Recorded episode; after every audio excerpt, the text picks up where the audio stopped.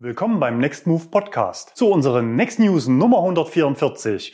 Wir haben diese Woche folgende spannende Themen für euch. Zulassungszahlen im Februar, Wallbox Wahnsinn, BAFA-Betrug, VW reagiert und wir beantworten eure Fragen, gelbe Karte für Tesla-Besitzer, Ionic 5 Update und Erlkönigschau mit mehreren neuen Modellen sowie Neues von Nextmove mit einem neuen Standort. Wir begrüßen auch diese Woche über 1000 neue Abonnenten hier auf dem Kanal und freuen uns über die 85.000. Immer mehr Zuschauer schätzen die Inhalte unserer Videos. YouTube bescheinigt uns fast 50 Prozent mehr Aufrufe in den letzten 28 Tagen. Wenn du noch nicht dabei bist, dann wäre jetzt die passende Gelegenheit, den Abo-Button zu drücken. Zulassungszahlen im Februar. Das Kraftfahrtbundesamt hat die Zahlen für Februar bekannt gegeben. Der Gesamtmarkt schrumpfte um 19 Prozent auf 194.000 Neuwagen. Verbrenner bleiben im freien Fall, Benziner minus 41, Diesel minus 35 Prozent im Vergleich zum Februar 2020. Der Trend ist klar, immer mehr Menschen entscheiden sich für ein Auto mit alternativem Antrieb. Plug-in-Hybride wachsen um 162 Prozent, vermutlich viele Firmenwagen dabei. Reine Elektroautos legen um 124 Prozent zu. Die Zulassungszahlen bleiben wie von uns erwartet unter den Zahlen des letzten Quartals 2020 zurück, da dieses stark von der CO2-Jahresendrallye und dem Auslaufen der Mehrwertsteuersenkung geprägt war. Insgesamt wurden 18.278 reine E-Autos zugelassen. Das entspricht einem Marktanteil von 9,4 Prozent und circa dem Niveau vom Oktober, November 2020. Die Zahlen der einzelnen Modelle lagen bei Redaktionsschluss noch nicht vor. Die gibt's nächste Woche hier auf dem Kanal. Wenn du selbst herausfinden möchtest, welches E-Auto für dich das richtige ist, dann hol dir einen von knapp 400 Stromern aus der Nextmove Flotte zur Miete für deinen persönlichen Alltagstest. Wallbox Wahnsinn. Wir hatten Ende November hier auf dem Kanal ausführlich zum Start des KfW Wallbox Förderprogramms berichtet. 900 Euro Förderung winken pro Ladepunkt an privat genutzten Stellplätzen. Im Januar war das Geld alle und der Topf wurde um 100 Millionen Euro und damit um 50 Prozent aufgestockt. Aber das Geld ist schon wieder alle. Der Wallbox-Wahnsinn geht jetzt in Runde Nummer drei. Vor einer Woche gab es nochmal frisches Geld und es landeten weitere 100 Millionen Euro im Topf. Wenn ihr Interesse an einer Wallbox habt, dann ist es wichtig, dass ihr die korrekte Reihenfolge beachtet. Als erstes unser Video zur Förderung anschauen, als zweites den Antrag stellen und drittens, dann könnt ihr loslegen mit eurem Projekt. Förderprogramme haben natürlich immer gewisse Effekte auf den Markt. Ein Effekt ist, dass viele Wallboxen auf Monate ausverkauft sind. Und der andere ist, viele Elektriker haben jetzt alle Hände voll zu tun und es ist noch schwer, an einen ranzukommen.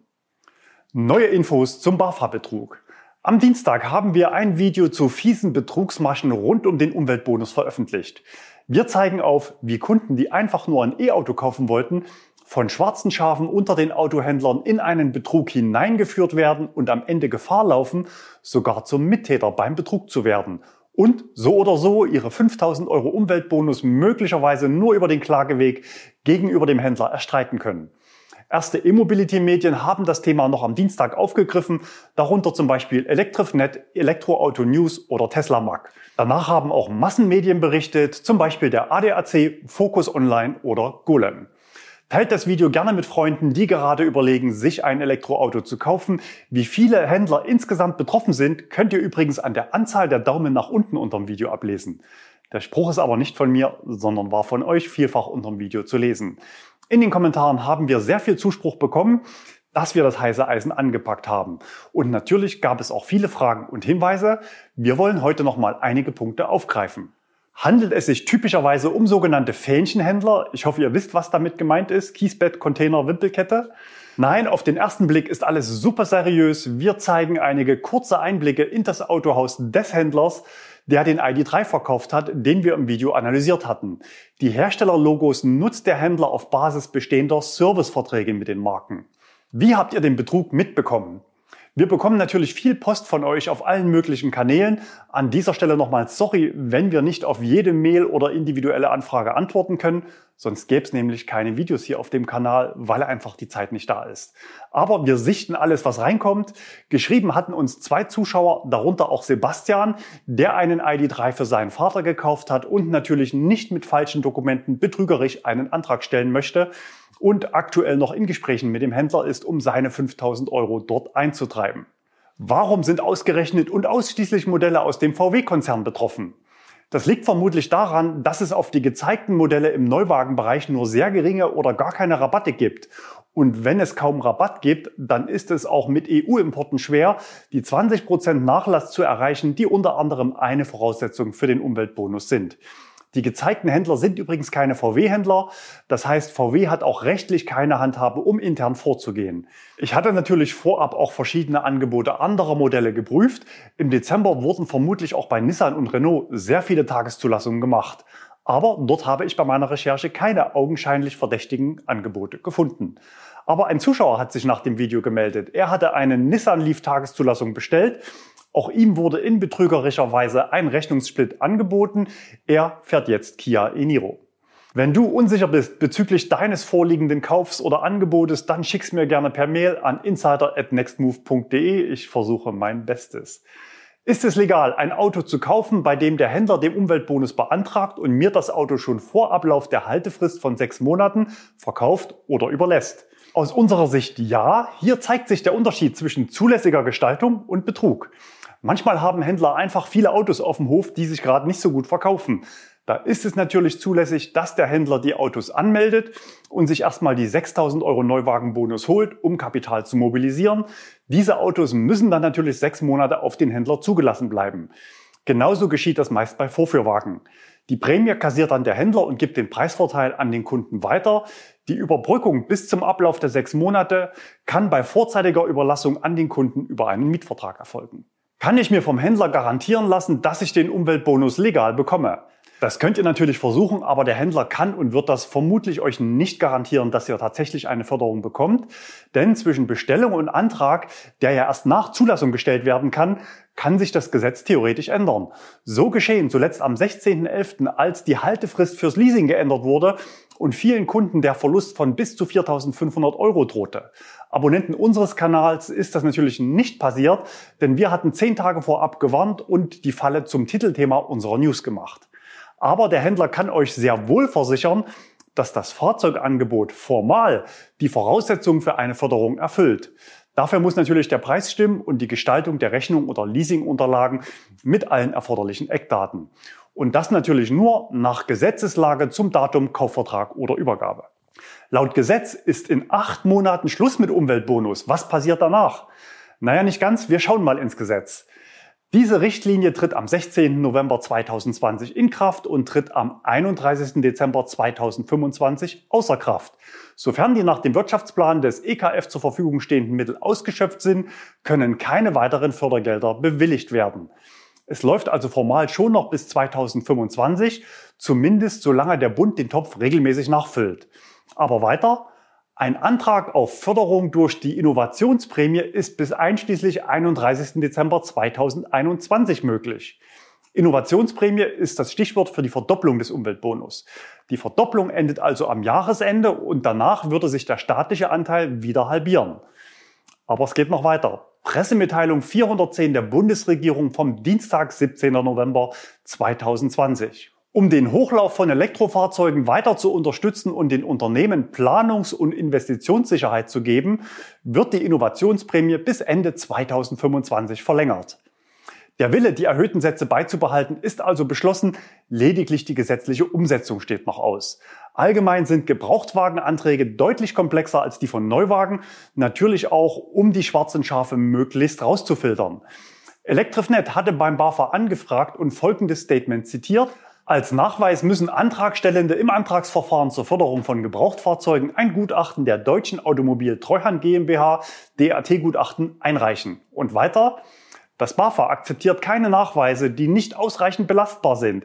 Dies sind beispielsweise schwache Gutachten, Schreiben von Sachverständigen oder Bestätigungen der Autohäuser, Händler oder Leasinggeber. So ein Gutachten kostet schon mal 300 Euro. Unser Zuschauer Arno schrieb uns, dass sein Antrag am Ende trotz Gutachten abgelehnt wurde, da das BAFA nur Rechnungen mit Mehrwertsteuer akzeptiert und er sein Auto von privat gekauft hatte. Also ein weiter wichtiger Hinweis, Privatkauf mit Gebrauchtwagenbonus funktioniert nicht. Volkswagen hat gestern auf die Vorgänge reagiert. In einem Pressestatement bezieht sich Volkswagen ausdrücklich auf Nextmove und verlinkt unser Video. Grundsätzlich hat die Volkswagen AG zu freien Händlern keine vertraglichen Beziehungen in Bezug auf den Verkauf von Fahrzeugen. Diese agieren völlig unabhängig von Volkswagen als eigenständige Unternehmer. Das haben wir natürlich auch so dargestellt, aber wer das Video nicht gesehen hat, sondern vielleicht nur den ID3 auf dem Titelbild, konnte vielleicht falsche Schlüsse ziehen. Weiter heißt es, in den Volkswagen internen Systemen zum Verkauf von Fahrzeugen an seine Vertriebspartner wird dem Händler die BAFA-Förderungsfähigkeit jedes angebotenen E-Fahrzeugs zum Zeitpunkt des Verkaufs schon heute dargestellt. Aber es sind auch weitere Änderungen geplant. Die auf Volkswagen.de eingestellten sofort verfügbaren Neu- und Gebrauchtfahrzeuge des Volkswagen Handels werden voraussichtlich ab Mitte März automatisch systemseitig auf die BAFA-Förderungsfähigkeit geprüft. Diese wird den Kunden für jedes angebotene Fahrzeug ausgewiesen. Der Kunde kann über die Suchfunktion auch gezielt nach BAFA-förderfähigen Fahrzeugen suchen. Was heißt das jetzt genau? Ihr bekommt es vom Händler schwarz auf weiß, dass euer Auto formal förderfähig ist und die Voraussetzungen erfüllt. Obwohl ja VW nicht mit eigenen Händlern betroffen ist, geht man jetzt offenbar in Vorleistung bei der Kennzeichnung und sorgt für vertragliche Sicherheit. Wir gehen davon aus, dass im Wettbewerb auch andere Marken oder Händler bei ihren Gebrauchtwagen klar und vor allem rechtsverbindlich kennzeichnen werden, ob das Auto förderfähig ist. Das ist insofern wichtig, da der Stoff, den wir im Video gezeigt hatten, ein echt dickes Brett ist und für Endkunden ist das Gesetz eigentlich zu komplex. Auch in Zukunft werden wir unseren YouTube-Kanal einsetzen, um die Elektromobilität voranzutreiben. Du willst uns bei dieser Mission unterstützen? Dann gib uns dein Abo, teile unsere Videos mit Freunden auf Social Media oder zeig Flagge mit einem Nextmove-Shirt. Mehr Abonnenten heißt mehr Reichweite und mehr Reichweite heißt mehr Druck auf Themen, die verbessert werden müssen. Gelbe Karte für Tesla-Besitzer. Die Konflikte zwischen Tesla und dem deutschen Recht gehen in die nächste Eskalationsstufe. Es geht um Datenschutz und um die Verletzung von Persönlichkeitsrechten. Schauen wir uns konkret den Tesla Wächtermodus an. Bei aktivierten Wächtermodus können die Fahrzeuge im Stand die komplette Umgebung des Fahrzeuges über die Kameras überwachen und die Aufnahmen können vom Besitzer gespeichert werden. Das soll natürlich in erster Linie der Sicherheit des abgestellten Fahrzeugs dienen, denn mögliche Parkunfallschäden oder mutwillige Beschädigungen können über die Aufnahmen später verfolgt werden. Auch Fahrzeugeinbrüche wurden so schon oft aufgeklärt und das natürlich nur, weil Gesichter der Täter oder Kennzeichen des Fluchtwagens klar zu erkennen waren. Aber in Deutschland ist das im öffentlichen Bereich ganz offenbar nicht legal. Bereits im letzten Oktober gab es dazu einen Beitrag im ARD-Magazin Kontraste, in dem ein vor dem Bundestag geparktes Tesla Model 3 sogar eine Ministerin samt Delegation filmte. Natürlich ohne vorher zu fragen. Der Landesdatenschutzbeauftragte Bavü gab im Bericht eine klare Einschätzung. Das dauerhafte Filmen im öffentlichen Bereich ist klar verboten. Aber wen kümmert's und wer ahndet solche Verstöße? Wenn sie offensichtlich rechtswidrig sind. Habt ihr schon mal gehört, dass dem jemand nachgeht? Und wer ist schuld? Der Hersteller oder der Kunde? Tesla zumindest wälzt den Datenschutz auf die Kunden ab. In der Bedienungsanleitung bei Tesla heißt es dazu, Anmerkung, Sie sind für die Einhaltung aller örtlich geltenden Gesetze, Vorschriften und Urheberrechtsschutzbeschränkungen in Bezug auf Videoaufzeichnungen verantwortlich. Bleibt als Schuldiger wohl nur der Kunde und ein Tesla-Fahrer hat jetzt Post vom Berliner Beauftragten für Datenschutz und Informationsfreiheit bekommen. Auf Basis einer Meldung des Ordnungsamtes wurde der Datenschutzbeauftragte über das Fahrzeug mit Wächtermodus im öffentlichen Raum informiert. Unbeschadet einer umfassenden Prüfung möchten wir hierzu Folgendes mitteilen. Es folgt dann im Schreiben eine kurze, aber klare Erläuterung der Rechtslage in Bezug auf Persönlichkeitsrechte und Datenschutz, aber es wird auch Verständnis für das Bedürfnis des Besitzers gezeigt. Im Fazit ist das Urteil aber klar. Allerdings überwiegen in diesem Fall die schutzwürdigen Interessen der Betroffenen. Der Beauftragte zeigt dem Kunden im Schreiben klar die gelbe Karte. Der dauerhafte anlasslose Betrieb der Kameras ist jedenfalls datenschutzrechtlich unzulässig. Aber wie es im Sport bei guten Schiedsrichtern üblich ist, belässt es der Datenschutzbeauftragte zunächst bei dieser Ermahnung und verzichtet auf eine Zeitstrafe oder gar die rote Karte. In sicherer Erwartung, dass sie den Sentry Mode nur noch in Umgebungen aktivieren werden, in welcher keine unbeteiligten Passanten aufgenommen werden könnten, betrachten wir die Angelegenheit damit als abgeschlossen. Offenbar ist das Ordnungsamt in Berlin für diese neue Herausforderung sensibilisiert und will die Rechtsverstöße nicht weiter hinnehmen. Gratistickets sind übrigens ein übliches Vorgehen von Städten, wenn sich in Bezug auf das Parken die Spielregeln ändern und man die Bürger auf die sanfte Tour zu Verhaltensänderungen animieren möchte. Wir sind gespannt, ob Ordnungsämter in Deutschland zukünftig gezielt auf das Erkennen eines aktivierten Tesla-Wächtermodus geschult werden. Böse Zungen könnten sagen, wer überwacht ja eigentlich wen? Der ruhende Verkehr ist aber nur die halbe Wahrheit. Teslas filmen aber genauso gut während der Fahrt als Voraussetzung für die umfassende Fahrassistenz von Tesla. Autonomes Fahren ist politisch gewollt und gefördert. Uns interessiert natürlich wieder eure Meinung zum Thema und wir haben wieder eine kleine Umfrage vorbereitet. Wir beschränken uns konkret auf den Wächtermodus vom Tesla und das Parken im öffentlichen Bereich. Was meint ihr? Die Aktivierung des Wächtermodus im öffentlichen Bereich sollte vom Hersteller grundsätzlich unterbunden werden. Gesichter von aufgezeichneten Personen sollten durch die Software in den Aufnahmen unkenntlich gemacht werden. Die Überwachung sollte zum Schutz des Eigentums und der allgemeinen Sicherheit auch im öffentlichen Raum gestattet werden. Den Link zur Umfrage findest du unten in der Box. Die Auswertung gibt's nächste Woche. Letzte Woche hatten wir euch gefragt, welche Karosserieform du am liebsten als Elektroauto fahren würdest. Fast die Hälfte von euch wünscht sich einen elektrischen Kombi. 14% präferieren das Schrägheft, 9% einen Van, SUV und Crossover jeweils 6%. Das steht natürlich stark im Widerspruch zu den geplanten Modellen der Hersteller, wobei man auch sagen muss, dass unsere Zuschauer nicht repräsentativ für Deutschland sind. Mit 8% überraschend stark war das Cabrio. Cabrio-Fan ist offenbar auch Herbert Dies. Auf Twitter denkt Volkswagen gerade laut über ein Cabrio auf Basis des ID3 nach. Die Idee scheint bei den Followern gut anzukommen. Bei Nextmove gibt es übrigens bereits seit 2017 Cabrios zu mieten und ich kann euch sagen, im Elektroauto ist oben ohne Fahren besonders schön, weil man einfach alles um sich herum hören kann. Ionic 5 Update. Wir hatten letzte Woche ausführlich über die vielen neuen Features des Ionic 5 berichtet und über den Ablauf des Reservierungsverfahrens. An dieser Stelle können wir heute leider noch keinen Vollzug melden. Das Verfahren läuft noch und wir wissen noch nicht, ob Nextmove im Kreise der auserwählten Kunden für das Editionsmodell mit dabei ist. Hyundai meldete diese Woche, dass in den ersten drei Tagen bereits 236.000 Interessenbekundungen eingegangen seien. Damit meint man vermutlich Anfragen für den Newsletter zum Fahrzeug. Aber auch die echten Reservierungsanfragen auf die 3000 Autos der First Edition namens Projekt 45 waren nach 24 Stunden dreifach überzeichnet, also 9000. Im Umkehrschluss bedeutet das, dass natürlich zwei Drittel der Kunden eine Absage für Sondermodell bekommen werden. Wir hoffen, dass wir dazu nächste Woche mehr sagen können. Immerhin wurde im Zuge der Reservierung bekannt, dass sich die Zahl 3000 allein auf Europa bezieht. Wir waren zuvor davon ausgegangen, dass es sich um ein weltweites Kontingent handeln würde. Aber auch zum Auto können wir heute wieder etwas Neues zeigen, denn Hyundai lässt die Testwagen weltweit von der Leine und die Hüllen fallen. Zuletzt war das Auto nur aufwendig verpackt im öffentlichen Raum unterwegs, wie noch letzte Woche auf den Bildern unserer Zuschauer Jens und Blucon zu sehen. Diese Woche dann schon oben ohne, erwischt von Konstantin in Frankfurt. Und auch Neuigkeiten von der Ladesäule gibt es zu berichten. Frank vom Kanal Generation E hat gleich zwei Ionic 5 an der Ionity-Ladestation in Lutherberg an der A7 erwischt. Was war alles neu? Auch hier waren die Autos unverhüllt, vermutlich ein Prototyp und ein Vorserienfahrzeug mit Ausstattung Projekt 45.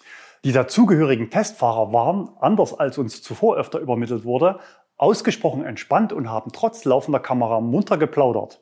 Die Ladeleistung wurde von Frank leider erst im Bereich von 80 Prozent gesichtet und lag dort noch bei stattlichen 150 Kilowatt, obwohl der Akku ja schon fast voll war. Besonders spannend, genau bei 80 Prozent erfolgte ein Abfall der Ladeleistung auf 3 Kilowatt. Nach kurzem Verweilen auf diesem Niveau stieg die Leistung dann wieder an. Offenbar hat Hyundai eine Art Kontrollmessung an dieser Schwelle einprogrammiert, um sicherzustellen, dass alle Zellen auch der hohen Ladeleistung gewachsen sind. Ob das dann auch in der Serie so sein wird, wissen wir natürlich noch nicht. Franks neugierigen Blicken wurde auch der Kofferraum nicht vorenthalten. Die Testfahrer berichteten zudem von bis zu 220 Kilowatt Ladeleistung. Und genau diese hohe Ladeleistung muss das Auto auch bringen, um die angekündigte Ladezeit von 10 auf 80 Prozent in 18 Minuten zu schaffen. Und ich wundere mich seit Wochen, warum wir immer nur Bilder mit maximal 150 Kilowatt gesendet bekommen.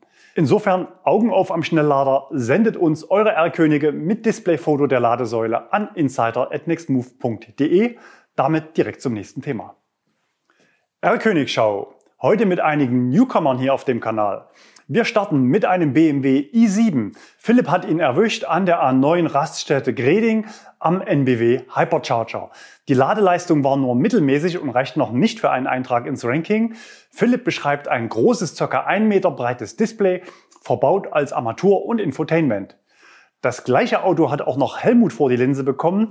Wir zeigen Bilder von der Autobahn 99 bei München. Die aufgesetzten Türklinken erweisen sich bei genauerer Betrachtung übrigens als Bestandteil der Tarnung. Einen weiteren Neuling hier auf dem Kanal hat uns Peter gesendet. Zu sehen ist ein großes SUV, Regensburger Kennzeichen und ebenso aufwendig verhüllt noch. Vermutlich handelt es sich um die vollelektrische Variante des Ssangyong Corando. Heißt der so? Der Hersteller sitzt in Korea und das Auto soll noch dieses Jahr auf den Markt kommen und CCS ist ein klares Zeichen, dass er auch in Europa angeboten werden soll. Und wir haben noch einen neuen Tesla Supercharger Standort mit in diese Rubrik aufgenommen, aufgespürt von Hubert am Select Hotel in Erlangen-Tennenlohe, ganz in der Nähe unseres Standortes in der Region. Hubert schrieb mir, eure Videos finde ich klasse. Ich selbst fahre derzeit noch einen Plug-in-Hybrid BMW Active Tourer, möchte aber im Laufe des Jahres auf ein echtes Elektrofahrzeug umsteigen. Neues von Next Move. Wir präsentieren heute einen neuen Standort in Hamburg. Wir sind ja schon länger in der Region vertreten, jetzt aber auch in der City, konkret im Norden Hamburgs. Diese Woche waren die Kollegen aus Arnstadt am Standort und haben die ersten Autos abgegeben. In den nächsten Wochen werden wir auch nach und nach Überführungen als kostenlose One-Way-Mieten zum neuen Standort ausschreiben. Auch unser Porsche Taycan Turbo steht übrigens aktuell in Hamburg. Wenn ihr also Lust auf das Auto habt, dann schickt uns eure Anfrage über unsere Homepage. Und es kommt noch besser. Wenn ihr vom Hauptbahnhof anreist, gibt es eine Direktverbindung mit dem Elektrobus auf der Linie 19 zu unserem Standort. Die U-Bahn fährt natürlich auch elektrisch. Unser Partner heißt H&S Smart Repair GmbH in der Alsterdorfer Straße und bietet im Kerngeschäft Reparaturen im Karosseriebereich an. Das heißt, Kunden, die dort ihr Auto jetzt in die Werkstatt bringen, können ab sofort auch auf elektrische Nextmove Ersatzwagen zugreifen. Vielen Dank fürs Zuschauen und den Daumen hoch nicht vergessen, wenn es euch gefallen hat. Wir sehen uns wieder nächste Woche. Bleibt gesund und fahrt elektrisch.